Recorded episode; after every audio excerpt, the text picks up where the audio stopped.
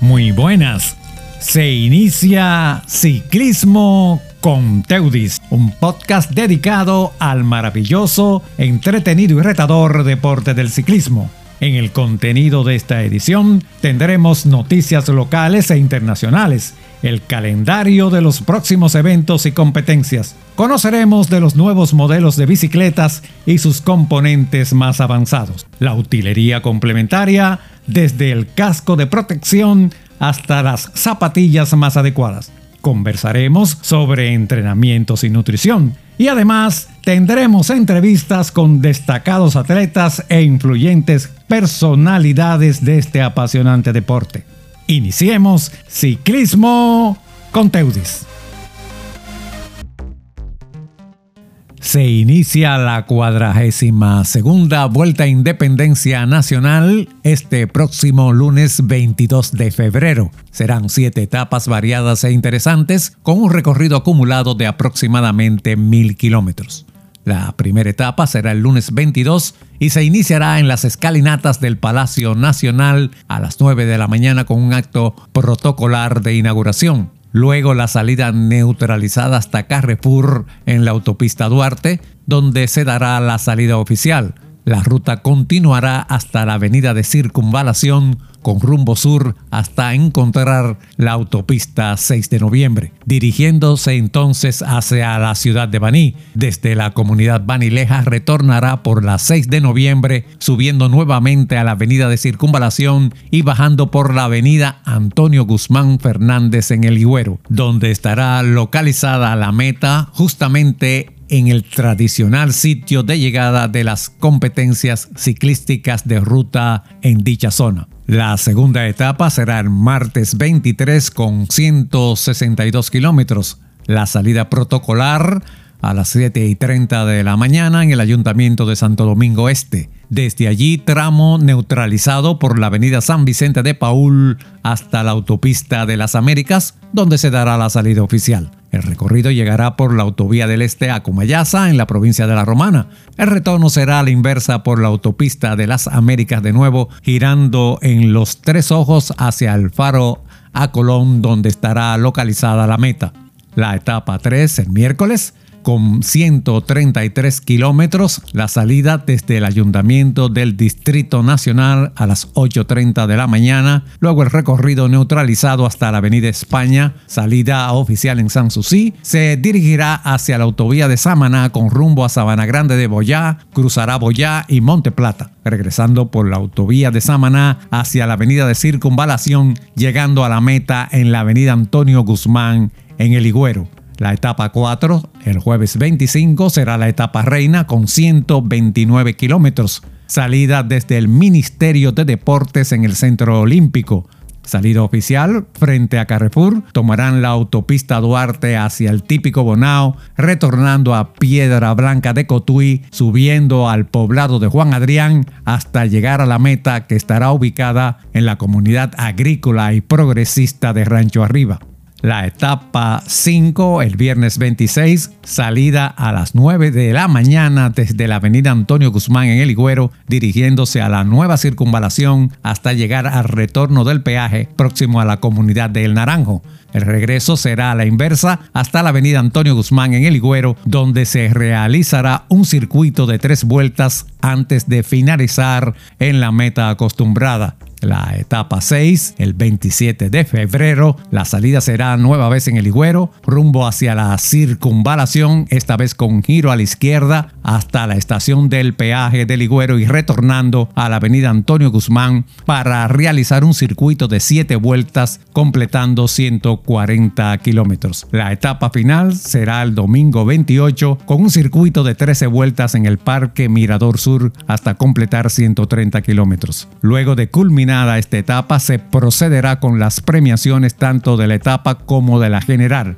y así finalizar exitosamente esta Vuelta Independencia Nacional 2021 edición 42. Y hasta aquí, Ciclismo con Teudis podcast sobre el apasionante deporte de las bicicletas y sus modalidades ruta, pista, montaña, ciclocross y BMX. Los esperamos en las próximas emisiones. Este podcast puede ser escuchado en Spotify, Apple Podcast, Google Podcast o cualquier otra plataforma de audio preferida. Suscríbanse, esperamos sus comentarios y sugerencias. Para este episodio, la documentación, musicalización y narración de Teudis Bernard Sr. Producción Riyard Global Solutions. Y recuerden siempre, el ciclismo es un pasaporte hacia la buena salud y al entretenimiento.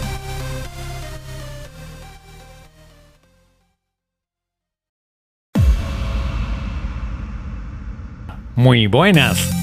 Se inicia Ciclismo con Teudis, un podcast dedicado al maravilloso, entretenido y retador deporte del ciclismo. En el contenido de esta edición tendremos noticias locales e internacionales el calendario de los próximos eventos y competencias. Conoceremos de los nuevos modelos de bicicletas y sus componentes más avanzados. La utilería complementaria, desde el casco de protección hasta las zapatillas más adecuadas.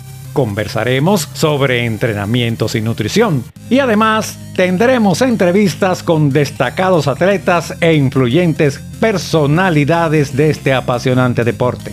Iniciemos Ciclismo con Teudis.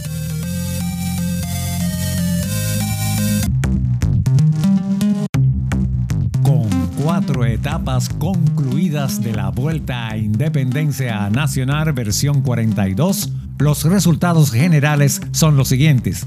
En la primera posición, Jorgen Ramírez del equipo Venezuela País de Futuro. En segundo lugar, Franklin Chacón del mismo equipo. Y en tercera posición, el puesto le corresponde al dominicano Giovanni García. En la clasificación de la montaña, tenemos en primer lugar a Alex Yulahut con 24 puntos, seguido muy de cerca del venezolano Jorgen Ramírez con 23. En las metas volantes, Alex Yulahu con 24 puntos, seguido de Franklin Rodríguez del Doglossi. En la clasificación por puntos, el primer lugar le corresponde a Jorgen Ramírez con 55 puntos, seguido de Caden Hopkins con 53. La general por equipos la domina el Venezuela País del Futuro, seguido del EDA Cycling Team. En la categoría sub-23 tenemos en primer lugar a Omar Ruiz Peralta de Venezuela, en segundo lugar a Steven Polanco de Linteja y en tercer lugar a Caden Hopkins, quien fue el ganador en la vuelta anterior.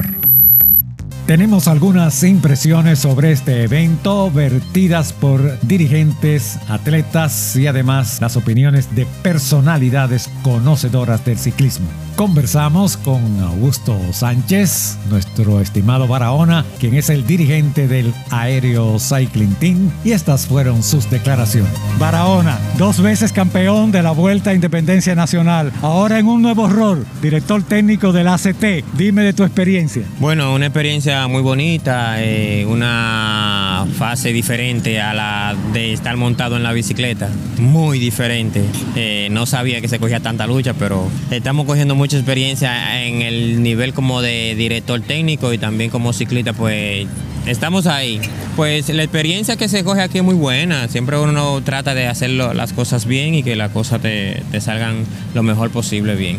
¿Cuáles son las perspectivas de lo que resta de la carrera? ¿Podrá nueva vez, y ojalá fuese así, el ACT llegar a ser el mejor equipo en esta vuelta? Bueno, estamos trabajando para eso. Tenemos un poco de diferencia con el puntero de la carrera, que nos lleva casi cuatro minutos de diferencia. Eh, no, nada es imposible, pero un poquito está difícil. Pero vamos a trabajar y con creo que en el poder de Dios estamos haciendo las cosas bien y creo que sí que ACT podía hacer un buen trabajo en lo que queda de carrera. ¿Sigue siendo ACT el equipo que más acelera? Claro, y el equipo de Dios.